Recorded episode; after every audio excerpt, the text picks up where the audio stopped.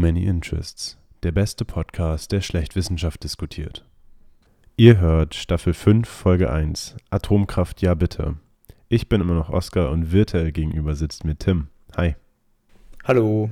Hallo Tim. Und wir haben einen neuen Namen. Äh, ich glaube, du kannst es kaum fassen. Ähm, ich kann es auf jeden Fall kaum fassen. Ich finde ihn super. Too Many Interests ist ja jetzt auch genügend angekündigt worden. Und ähm, hoffentlich gefällt euch allen auch unser Profilbild, unser neues. Äh, auch unser Instagram wurde selbstverständlich umbenannt. Da der Name Too Many Interests an sich aber schon belegt war, heißt es jetzt Too Many Interests. Ähm, da einen kleinen Disclaimer schon mal voraus. Und äh, natürlich haben wir jetzt zu Anfang direkt mal eine ganz kritische Aussage getätigt für viele Leute. Und äh, da müssen wir natürlich ein bisschen elaborieren, beziehungsweise ich habe die Aussage getätigt, aber wir elaborieren jetzt trotzdem beide mal und erklären, warum wir den Atomkraft gar nicht mehr so schlecht finden, wie es vielleicht früher mal war. Und Tim, weißt du was, ich lasse dich da einfach mal starten, nachdem du dich jetzt vielleicht auch einmal kurz über unseren neuen Namen freust. Ja, es kam für mich sehr überraschend, dass wir den Namen geändert haben. Also ich habe das gar nicht sehen können, ne, dass es jetzt passiert. ähm, es war ein Spaß, weil ich die ganze Zeit immer die Ankündigung sagen musste über eine ganze Staffel hinweg. Aber heute sprechen wir über Atomkraft. Und ähm, vorneweg ist jetzt nur meine persönliche Meinung. Ich bin auch natürlich kein äh, Kernkraft- oder Atomkraftexperte. Aber ich bin grundsätzlich pro Atomkraft, wenn man sich anschaut, an welchem Standort man das macht und wenn man die neuesten Entwicklungen mit einbezieht. Und ähm, warum und wieso das Sinn machen kann, was Vor- und Nachteile sind, wie es grundlegend funktioniert und ähm, was man damit erreichen kann. Das erklären wir in dieser Folge. Wir haben vorhin schon besprochen, dass wir die wirklich physikalischen Grundlagen in einer Extra-Folge besprechen, wahrscheinlich dann in der Content Discussion, also in der Folge 5 dieser Staffel.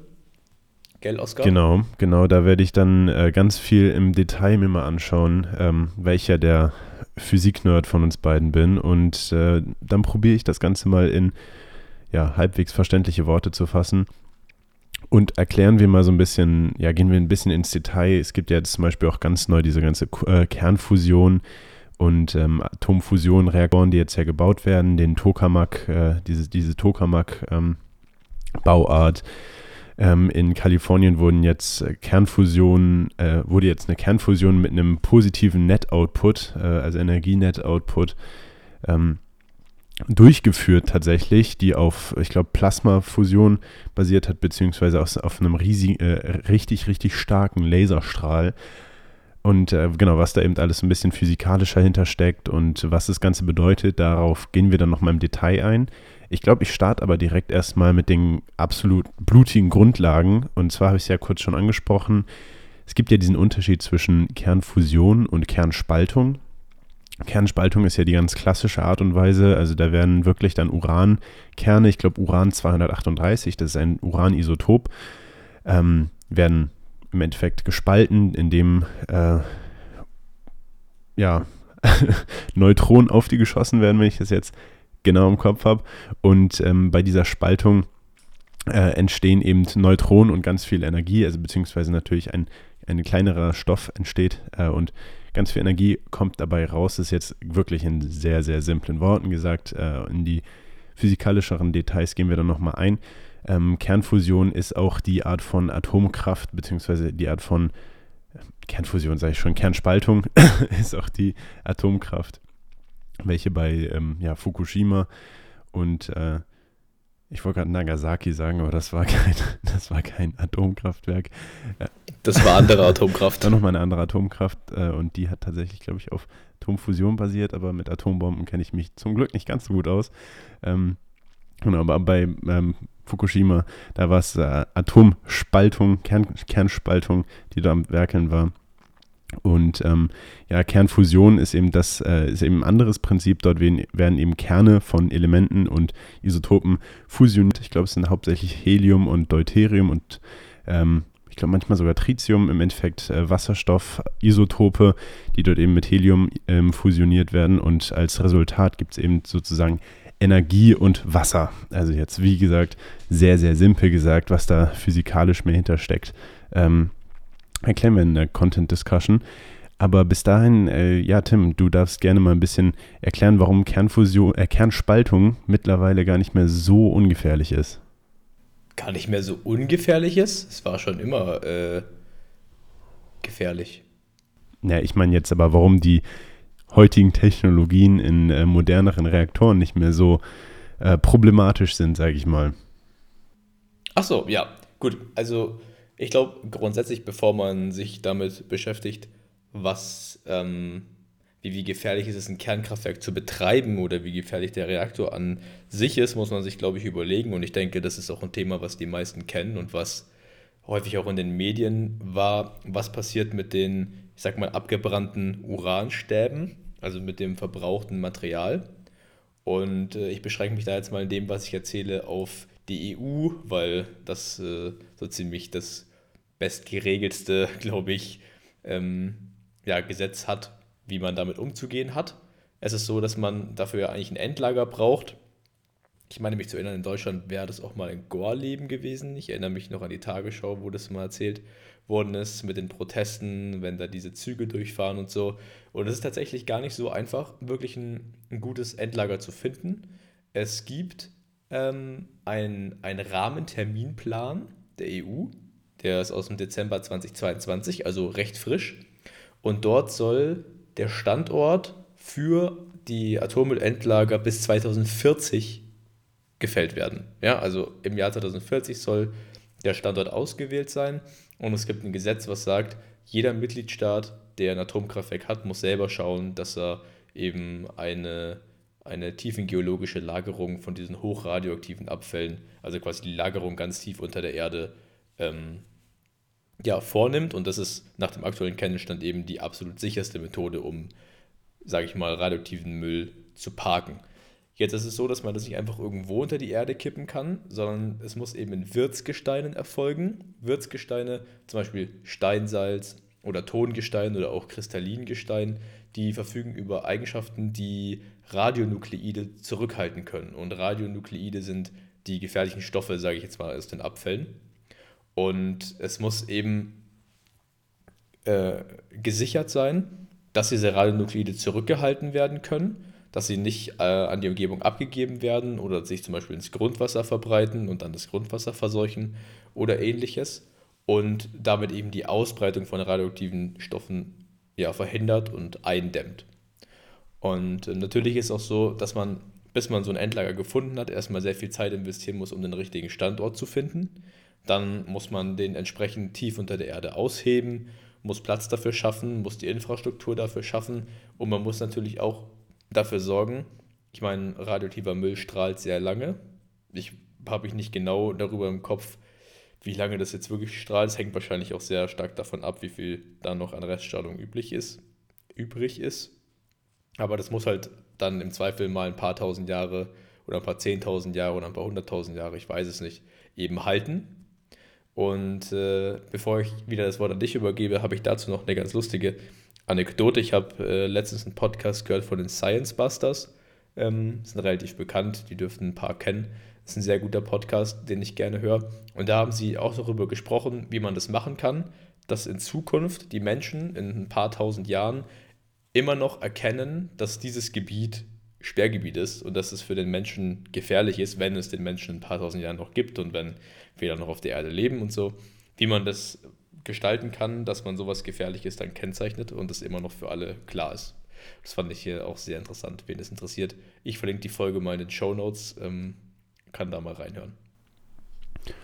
Ja, super. Ähm, ich fand das schon ganz spannend, was du gesagt hast. Ich hätte noch eine Frage, die ich dich jetzt nicht einfach so unterbrechen wollte. Ähm, wie ist denn das, also wie tief sind denn diese tiefen Lagerungen? Also hast du da eine genauere Zahl oder ist einfach nur sehr tief jetzt deine Angabe? Ähm, also ich habe jetzt keine genaue Zahl, aber ich, das, was ich gelesen habe, ist, dass das eben für jeden Standort neu bewertet werden muss. Mhm. Und es kann auch sein, wenn das das Gestein zum Beispiel hergibt, dass du gar nicht so tief unter die Erde graben musst. Also stellen wir uns jetzt mal vor, wir sind in einem, sage ich, vielleicht bergigen Gebiet, wo niemand ist. Mhm. Und äh, es reichen 20, 30 Meter unter der Erde, dass ich äh, schon so eine dicke Gesteinsschicht habe, dass es kein Problem ah, okay. ist dann könnte ich mir vorstellen, dass es geht. Aber ich glaube, dass man es alleine schon aus Sicherheitsgründen nicht 20 Meter unter die Erde baut, Ja. sondern halt wirklich tiefer geht. Aber ich bin mir nicht ganz sicher, falls es da jemand gibt, der sich da auskennt, der kann mich gerne belehren. Ähm, aber ich glaube, also ich weiß, dass es für jedes, für jede Phase, also in jeder Phase von dieser, von dieser ähm, Suche, es gibt da auch, ein, es ist ja echt interessant, also es gibt da so ein Suchraster. Und in dem Suchraster geht man quasi, logischerweise Raster für Raster, die, die, die Gebiete, die dafür auserkoren sind, quasi Mhm. durch und schaut, passt es von der Gesteinsbeschaffenheit, schafft es, passt es von den Umgebungsbedingungen? Und dann überlegt man sich, okay, wie tief muss ich graben, kriege ich da die Infrastruktur hin und dann bleibt halt einfach nur der bestmöglichste Standort am Ende über. Und soweit ich das verstanden habe, soll es auch nicht viele von den Standorten geben, sondern man beschränkt sich mehr auf ja, wenige, die man dann sehr gut sichert, die halt dann sehr, sehr gut auch ähm, ja, geschützt sind und sehr gut geprüft sind, die dann wirklich auch das für diese ganze Zeitspanne, wo das gefährlich ist, äh, beinhalten, den radioaktiven Müll Mhm. Anstatt dass man an jeder Ecke so ein Atommüllendlager aufmacht, wo es halt das Gestein hergibt zum Beispiel. Also es ist ein sehr interessantes Thema, kann man, kann man viel drüber lesen, viel drüber sprechen. Auf jeden Fall, auf jeden Fall. Ist ja auch ein sehr, sehr ähm, ja, wichtiges Thema, eben um diese ganze Technologie dann irgendwann doch äh, kommerzieller zu machen, beziehungsweise einfach ja, ähm, eventuell auch nur als Übergangstechnologie sozusagen zu nutzen. Ähm, weil Atomkraft an sich, gut, klar, es ist, äh, es ist natürlich eine super Option, auch in meinen Augen. Ähm, allerdings eventuell nicht auf äh, lange Sicht, ähm, sondern es gibt eben auch andere Atomkraftarten äh, sozusagen, ähm, die, die ich dann dort mit einschließe, wenn ich sage, ja, Atomkraft ist auf jeden Fall die Zukunft. Ähm, ich muss allerdings noch eine Aussage von vorhin kurz äh, korrigieren und zwar war es war Uran 235, was genutzt wird für ähm, Atomkraftwerke und äh, nicht Uran 238. Uran 238 ist das, was hauptsächlich in der Natur vorkommt und äh, was dann eben angereichert werden muss, ähm, damit es äh, ja, verarbeitbar ist. Es ist derzeit allerdings auch ganz, ganz viel Forschung, die betrieben wird im Allgemeinen, äh, natürlich an den Atomkraftwerken selber, also beziehungsweise in den klassischen ähm, Kernspaltungs-, Kernreaktoren und äh, die ja, Kern, Kernreaktoren, die eben die, Problemat äh, die Probleme früher ähm, bedeutet haben, sprich Fukushima, äh, etc. Das waren Kernreaktoren der Klasse 1 oder der Generation 1 und äh, derzeit in Europa befinden wir uns hauptsächlich bei Generation 2 oder 2 Plus. Und ähm, es wird tatsächlich auch derzeit in Frankreich und in Finnland ein deutsch-europäischer Kernreaktor der Generation 3 gebaut. Und das sind sogenannte Druckwasserreaktoren. Und äh, die sind eben allgemein einfach extrem viel wirtschaftlicher und extrem äh, viel sicherer. Die haben sehr viel mehr Redundanzen in den Sicherheitssystemen. Ähm, selbst wenn es eben Naturkatastrophen gibt oder einen Flugzeugeinsturz, äh, also Einschlag sozusagen, oder sonstige Möglichkeiten, wie eben ähm, ja, dieser Kernreaktor äh, Probleme bekommen könnte oder eben äh, zu, dem, zu so einem Desaster kommen könnte, wie es damals in Fukushima der Fall war.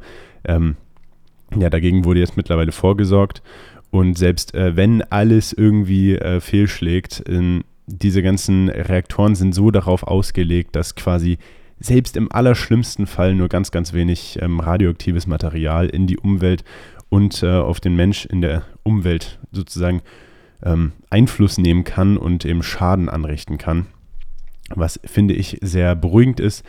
Und nach all dem sind die Re äh, Reaktoren auch immer wirtschaftlicher geworden, sprich weniger Atom, ähm, also Atommaterial, weniger Uran muss genutzt werden, um ja, mehr Resultat zu bekommen, äh, mehr Energie zu bekommen. Und äh, im Endeffekt sind sie einfach effizienter geworden. Die ganzen Atomreaktoren äh, sind modularer geworden. Das ist in dem Sinne praktisch, dass man es quasi besser skalieren kann, so nach meinem Verständnis jetzt. Und ähm, ja, in der Schweiz stehen tatsächlich auch äh, Atomreaktoren. Äh, das ist ja auch öffentlich anzuschauen sozusagen. Ähm, und die sind allerdings noch in der zweiten Generation und da Generation 2 Plus. Das sind so die äh, beiden Stufen in der zweiten Generation, in der dritten Generation. gibt es eben auch schon verschiedenste Modelle, wie gesagt, beispielsweise dieser EPR, der jetzt in Frankreich und in Finnland gebaut wird. Und es gibt allerdings auch noch ganz viele andere Beispiele aus äh, ja, der ganzen Welt. Dafür tun wir mal einen Link in die Beschreibung. Äh, ja? Ich könnte, weil du vorhin auch gesagt hast, Druckwasserreaktor, wenn du nichts dagegen hast, äh, mal am Beispiel Fukushima kurz vielleicht schematisch erklären, was da passiert, für diejenigen, die das vielleicht nicht im Detail wissen. Ja, super gerne. Und ähm, das funktioniert eigentlich im Grunde so, man kennt ja diese klassischen Kühltürme, die sieht man ja auch immer von, von äh, großer Entfernung schon. Und dazu gehört eben auch der, der Reaktorblock. Und ich versuche das jetzt mal einfach und schematisch zu erklären, wie das so grundsätzlich funktioniert. Man hat ja die Brennelemente, also das Uran. Was war das nochmal für eine, 235. Für eine Zahl? Was? 235. Und das ist ja dann Kernspaltung. Genau, richtig. Genau. Genau. Und dadurch, dass, soweit ich es verstanden habe, dadurch, dass eben die Kernspaltung geschieht, wird Energie und Hitze freigegeben. Mhm. Und im Grunde ist ein Kernkraftwerk, das haben wir auch schon vor der Folge ein paar Mal gesagt, einfach ein Giga-Wasserkocher.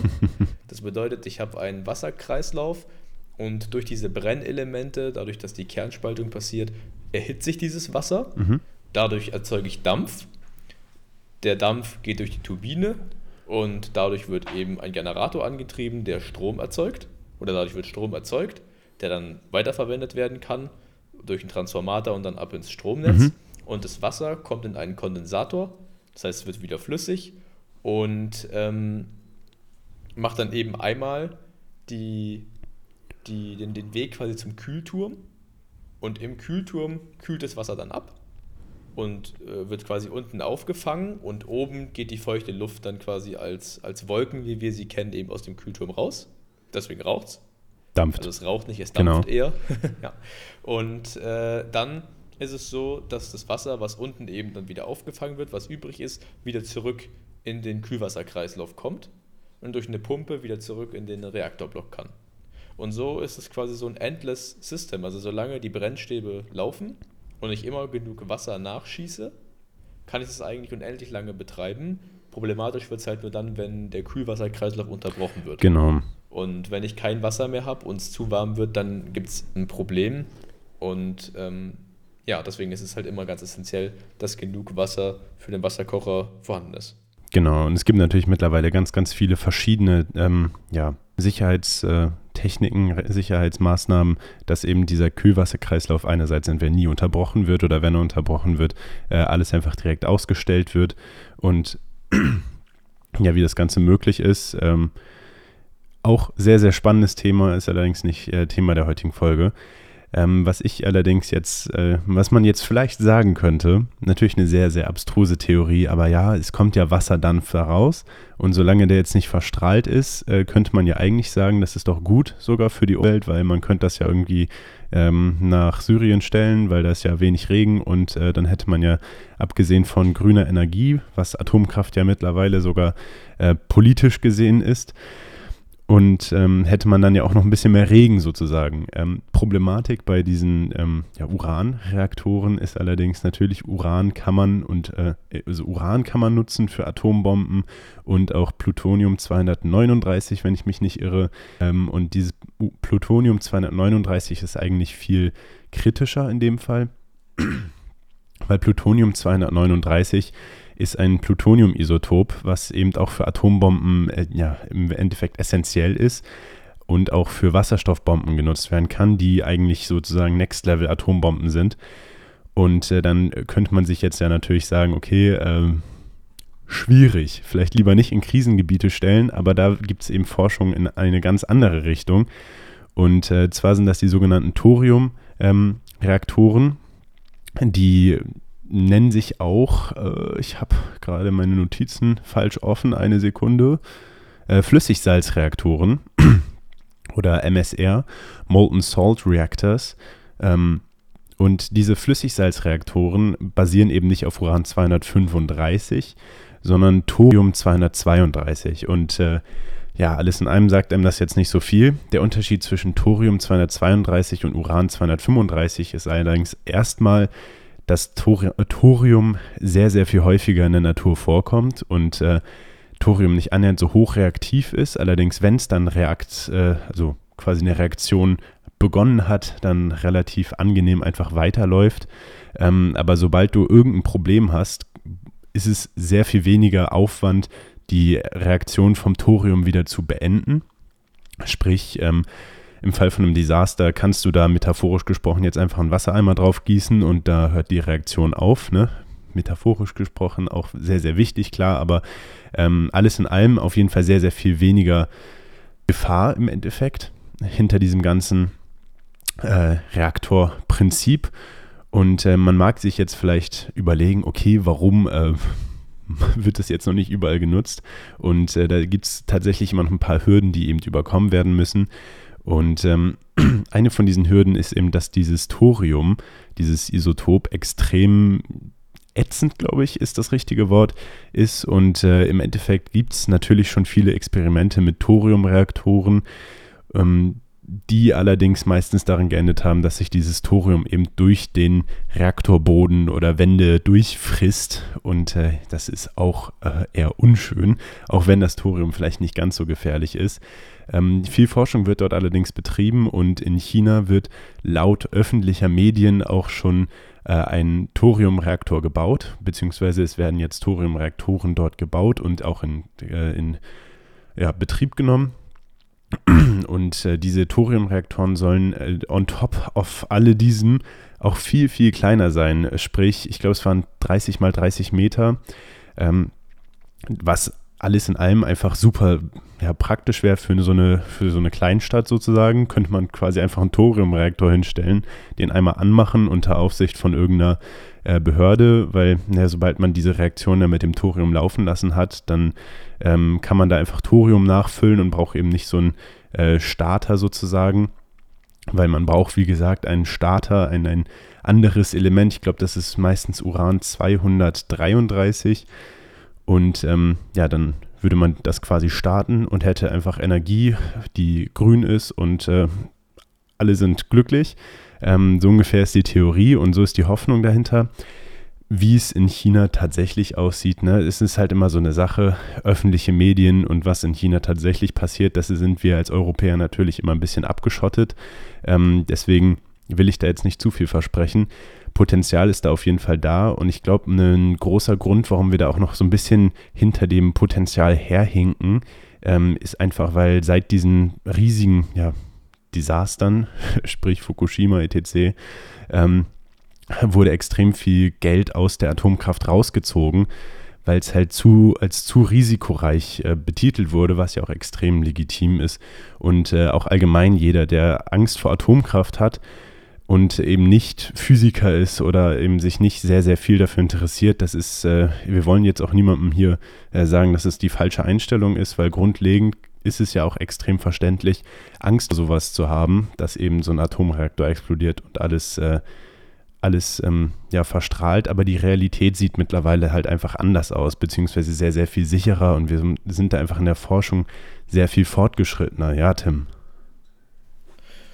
Vor allem, also, ja, ich finde es generell so kritisch. Weißt du, es wird immer so vergöttert, auch diese ganze Batterietechnologie. Also, das passt jetzt gar nicht dazu, aber weißt du, alle benutzen sie Elektroautos und bin, sagen Akku, Akku und Batterie und Strom und es interessiert niemanden, wo das äh, Lithium für die ganzen Akkus herkommt.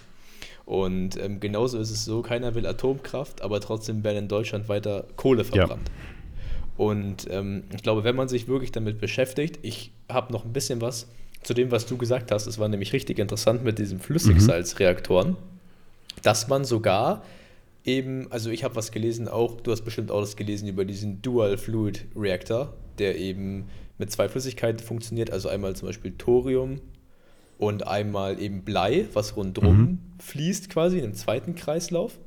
Und es ist sogar so, dass man müsste für diesen, für diesen Reaktor, was du gerade gesagt hast, nicht mal neue Brennstäbe nehmen, man könnte auch einfach alte mhm. Brennstäbe nehmen und die in einer Aufbereitungsanlage mhm. zermahlen, kann die chemisch in Salz umwandeln und dann eben in diesen Kreislauf ja. schicken. Und wenn man statt Wasser Blei verwendet, was in dem Kühlkreislauf läuft, hat man zwei Vorteile. A, die, die, die Betriebstemperatur ist relativ mhm. gering. Der, ähm, das Blei schirmt nicht nur die Wärme oder leitet nicht nur die Wärme sehr gut ab, sondern es hält natürlich auch die Strahlung ab. Also du hast viel weniger Strahlung auch in deinem Kreislauf, was nach draußen kommt, weil das Blei, was das Ganze um, umströmt, quasi schon sehr viel abschirmt. Und man könnte damit die ganzen Atommülllager quasi mhm. erstmal leer brennen. Es ist zwar immer noch ein bisschen was, was übrig bleibt, aber das hat 300 Jahre Genau. Strahlzeit Genau. und dann ist Feierabend. Und das Schöne ist eben, dass in diesem Kernreaktor mit dem Flüssigsalz diese ganz langlebigen Radionukleide, was ich vorhin gesagt habe, die, die das Gefährliche sind, Genau. die werden gespalten. Und das Einzige, was das wirklich noch so richtig abhält, ist das, was du vorhin gesagt hast, dass diese Salzflüssigkeiten eben, wenn man nicht aufpasst, den Reaktor durch Mhm. Korrosion zerfressen. Das ist in Und jedem Fall. Äh, wenn dir das auskommt, Eher dann ist unschön. natürlich blöd. Ja, aber ähm, eher unschön. Aber ich finde, also weißt du, sowas ist wirklich was, wo man sagen kann, wenn man da Geld reinstecken würde und richtig die Forschung powern würde, dass die das mal richtig aufbauen können und sich äh, und man das mal testet. Nicht nur in Mhm. China, auch in Europa.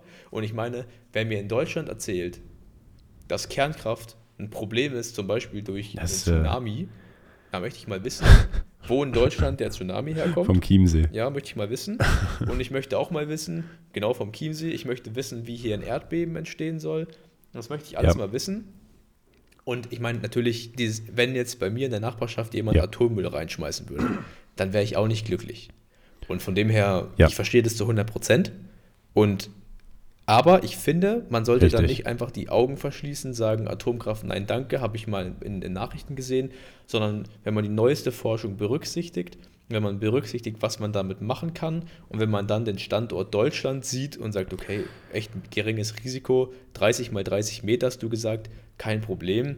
Und wenn die so gut schon abgeschirmt sind, dass selbst wenn was kaputt geht, dass uns dann nicht alles um die Ohren fliegt, dann würde ich lieber einen 30 mal 30 Kernreaktor hinbauen, als die ganze Nordsee mit Mhm. äh, Windrädern zuzukleistern oder ähm, Braunkohle anzuzünden Genau. und damit alles zu verpesten.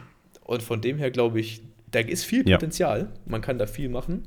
Und ich muss jetzt aufhören, weil sonst werde ich wieder sauer. Ja, ähm, ich möchte natürlich jetzt auch, bevor Tim hier wirklich sauer wird und ähm, möchte ich natürlich auch dazu sagen, also uns ist bewusst, dass noch viel Forschung nötig ist, ähm, aber ich möchte nochmal unterstreichen, auch was Tim eben gerade gesagt hat, dass man eben nicht die Augen davor verschließen sollte und eventuell äh, die Forschung derzeit in manchen, in manchen Hinsichten einfach in die falsche Richtung geht. Also sprich, äh, Batterietechnologie ist vielleicht wichtig, aber es gibt eben noch andere Ansätze für ähm, ja, Energiegewinnung oder eben auch ähm, ja, für Atomkraft. Und äh, warum eben Atomkraft mittlerweile wirklich eine einfach super Alternative ist, ob es vielleicht nicht auf lange Sicht die äh, klassische Kernspaltung ist, dann eben in Zukunft die Kernfusion oder warum dort äh, Forschung eben dringendst nötig ist. Ähm, ja, das kann man sich alles sollte man sich alles auf jeden Fall mal anschauen. Und äh, da findet man, finde ich es auch einfach nur ein bisschen schade, wie äh, ja, verschlossen sich gerade die Deutschen äh, gegenüber diesem ganzen Thema haben, weil es hat wirklich so unglaublich viel Potenzial. Ähm, und es müssen da nicht mal um diese 30 mal 30 Meter ähm, Thoriumreaktoren sein, ähm, sondern einfach schon angefangen bei einem Generation 3 normalen Atomkraftwerk, bis wir dann eben auf eine ja, entsprechende, auf ein entsprechendes technologisches Niveau kommen, dass wir eben diese äh, Thoriumreaktoren wirklich dann nutzen können, um die Abfälle wirklich alle zu verbrennen. Oder sei es, dass wir dann ähm, bald mit äh, Tokamak-Technologie Kernfusion in Deutschland haben. Alles in Ich allem. meine, das ist ja ja, vor allem, das ist ja for free, wenn ich da die, die alten Atommülllager leer Ja. Da habe ich doch zwei Fliegen mit einer Klappe geschlagen. Und äh, was man natürlich auch nicht vergessen darf, also äh, meine, meine kleine, äh, es war keine Schimpftirade, aber weil ich mein, meinem Unmut und meinem Unverständnis Luft gemacht habe, man darf natürlich nicht vergessen, also äh, ich für meinen Teil bin jetzt kein Atomkraftexperte, also das Thema ist sicherlich wesentlich umfangreicher, als äh, ich mir das denke. Und da hängt auch sicherlich sehr viel mehr dran. Aber ich glaube, dass wenn man sich das genau anschauen würde, kann ich mir nicht vorstellen, dass die Forschung da so daneben liegt. Und ähm, dass das nicht die bessere Lösung wäre, als Kohle zu fördern, die Landschaft zu verunstalten und zu verbrennen. genau. Ähm, ich bin leider auch Ja. ich möchte da auch nochmal sagen, ich bin leider auch kein äh, Atomkraftexperte. Ich interessiere mich dafür nur sehr, sehr viel, für, auch in meiner Freizeit und äh, möchte euch, wie gesagt, auch ein bisschen physikalischeren Einblick geben in der äh, vollends Content Discussion. Ähm, darauf müsst ihr langsam noch ein, zwei Wochen warten, drei, vier genau genommen. Ähm, aber äh, bis dahin möchte ich eben auch sagen, dass wir, wir beide da eigentlich große Unterstützer von sind und auf jeden Fall das Potenzial da sehen. Und äh, alles in allem würde ich einfach schon sagen, es, es gibt einfach so viele Alternativen zu dem, was wir in Deutschland gerade machen mit unserer schönen Braunkohle. Ähm, und dass da Atomkraft auf jeden Fall eine sehr, sehr viel bessere Option für die Umwelt ist, können wir beide ähm, guten Gewissens unterschreiben, vor allem mit der Technologie, die derzeit eben auch schon in der Schweiz oder in Frankreich demonstriert wird. Und ähm, das ist dann doch einfach nur schade, dass wir als Deutsche, als äh, Ingenieursland sozusagen da hinterherhängen. Ähm, Na gut, die, die Technik kommt, also ich glaube, viel Forschung kommt von uns. Absolut, absolut. Viel, viel Forschung kommt von uns. Äh, wir haben auch ähm, viele Forscher, die ja in den jeweiligen Bereichen eben da ganz, ganz große Arbeit leisten. Und gerade deswegen finde ich es eben schade, dass wir da so verschlossen sind als äh, Gesellschaft. Ähm, ja, aber alles in allem, wir werden, wie gesagt, nochmal ein bisschen mehr einen physikalischen Deep Dive, sage ich mal, machen. Und ähm, das war jetzt, glaube ich, schon unser Auftakt. Ich weiß nicht, ob du noch irgendwas präpariert hast für diese Folge, ähm, bevor wir dann in den nächsten ähm, Folgen uns ein bisschen mehr mit anderen Ener Energieformen und äh, Gewinnungsmaßnahmen oder auch Speichermaßnahmen äh, beschäftigen. Und, äh, Eine Sache, ja? die ich mir noch aufgeschrieben hatte, wo du gerade auch von anderen Energien gesprochen hast. Ich bin ja ein sehr großer Freund von Wasserstoff. Und äh, ich habe gelesen, dass man tatsächlich auch die Prozesswärme, die entsteht bei eben diesen, diesen Flüssigsalzkernreaktoren, verwenden kann, um mit Hilfe von Hochtemperatur-Elektrolyse Wasserstoff herzustellen. Und ich bin sicher, dass wir eine Folge in dieser Staffel auch zumindest zum Teil mal für ein paar Minütchen dem Thema Wasserstoff widmen Auf werden. Auf jeden Fall. Weil es einfach sehr interessant ist. Ja. Und sonst bleibt mir eigentlich nur zu sagen, falls es einen Experten für Kernkraft gibt oder einen Physiker, dem äh, langweilig ist und der sich in einem semi-seriösen Wissenschaftspodcast äh, auf unsere, auf unsere Ebene herabstellen möchte und uns belehren möchte oder informieren möchte, dann kann er uns gerne über Instagram schreiben. Genau. Ähm, Too many interests. Fände ich sehr spannend. Too many interests. Genau. Mit Unterstrich. Mit Unterstrich vor dem Interests. und äh, ich glaube, dann kann ich mich schon mal verabschieden. Ja, ja. Ähm, ich fand es sehr interessant und ähm, ja, ich freue mich, wenn ihr nächstes Mal wieder einschaltet. Bis zum nächsten Mal und ciao, ciao. Genau, und äh, von mir auch noch ein paar letzte Worte. Also wie gesagt, wir werden auf jeden Fall mal über Wasserstoff sprechen, unter anderem eben auch über die ganz neue Wasserstoffpaste vom Fraunhofer Institut. Ähm, und was sich dahinter verbirgt, müsst ihr dann wohl in den nächsten Folgen rausfinden. Ähm, ja, auch von mir, ich äh, würde mir gerne einen, eine Belehrung sozusagen von einem Profi anhören. Und ähm, bis dahin, ja, schönen Tag euch, äh, schönen Mittag, schönen Morgen, schönen Abend oder guten Appetit und bis dann. Ciao, ciao.